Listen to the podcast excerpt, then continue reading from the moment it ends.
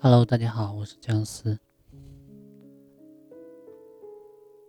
我们跟人初次见面的时候，我们面临的第一个问题，一般都不是说可能你叫什么，而是你所从事的工作是什么，你是什么职业的。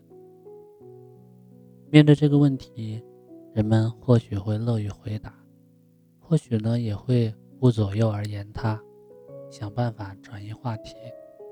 工作呢，充斥着我们的生活，但不是每个人都有幸从事自己最热爱的职业。如果不能选你所爱，那你能否学着爱你所选呢？美国《哈佛商业评论》杂志近日就刊文指出，即便是再平凡的工作呢，我们是也能从中。找到意义和价值的。有的人呢，工作仅仅是为了谋生；有的人则将工作呢视为使命。工作对你而言意味着什么？可能每个人答案都不一样。怎么样去看待你的工作，可能也会直接影响到你对工作的满意度。根据一七年盖勒普一项民意调查，在美国大概有。三分之一的员工能集中精力呢投入工作。我们每天忙忙碌碌，却总是无法在工作当中得到满足。时光呢在增长我们的知识和阅历，但是呢，它也渐渐的磨平了我们初入社会时的激情。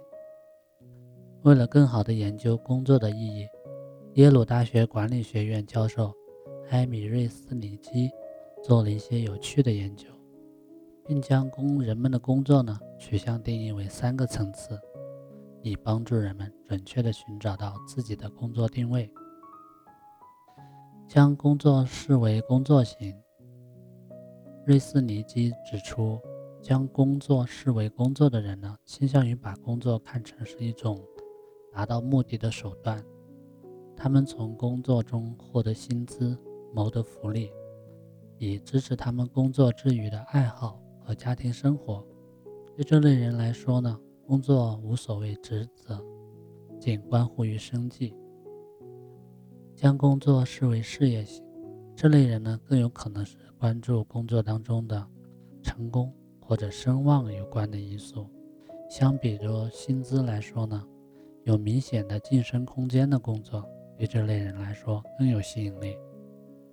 还有呢，就是将工作视为使命的，将工作当成使命的个体呢，通常是将工作描述为自我表达和自我实现的一种方式。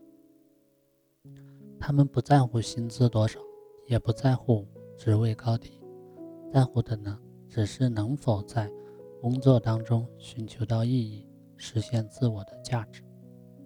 事实上，这类人对工作拥有更强的满足感。在工作当中呢，会表现得更加出色。千禧一代呢，总是将是否有意义作为寻找工作时的首要标准。然而，瑞斯尼基的研究显示，只有不到百分之五十的人将工作视为使命。工作中的不满足常常使他们焦虑和沮丧，即便他们从事的是人们眼中的好工作和好职业。那如何找到工作当中的意义和满足感呢？不是每个人都能有一份体面的工作，高薪，老板和善，同事关系融洽。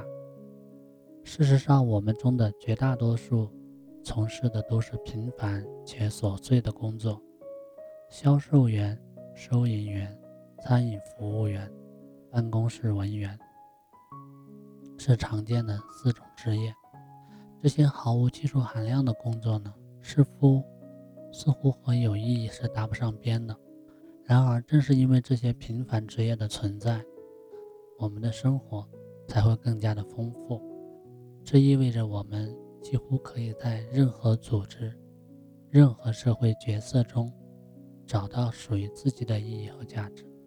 毕竟，每个人在社会化的过程当中都是不可或缺的。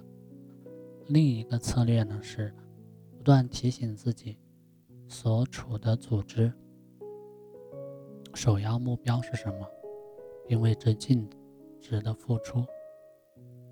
有这样一个关于总统和看门人的精彩故事：一九六二年，约翰·肯尼迪在巡视美国宇航局的时候，问一个看门人：“你正在做什么？”看门人回答：“我在帮助一个人登上月球。” Life is good 是一家以设计色彩鲜艳的 T 恤衫而闻名的服装公司，但它的使命呢是向世界各地传播乐观和希望。这一理念连该公司的仓库的员工都能向你娓娓道来。如果你在一家会计师事务所工作，你是在帮助那些人或公司处理令他们不愉快的税务工作。如果你是一名快餐厨师，你可能正在为一家人提供一顿便宜美味的大餐。所有的工作都是为世界服务的。适当转变思路，你便会与之久违的满足感相遇。即使公司的使命和帮助顾客达成心愿无法令你兴奋，你还可以想想你爱的人。在对墨西哥一家优惠券加工厂女工的调查研究中，由奥托·拜斯海姆管理学院，这是德国最知名的商学院的教授约翰·门杰斯带领的团队发现，那些把工作描述为无趣的人，通常比那些说工作可以获得报酬的人效率低。对那些认为工作能获得报酬的人来说，为了支持家庭。无论面临多么令人乏味的工作，他们都得像优惠券处理器一样，精力充沛并富有成效地完成任务。并不是每个人都能找到自己的使命，但并不意味着我们注定要从事毫无意义的工作。如果我们把工作重新定义为帮助他人的机会，那么任何职业都会变得有意义了。那么，听友们。你对工作的意义是怎么理解的呢？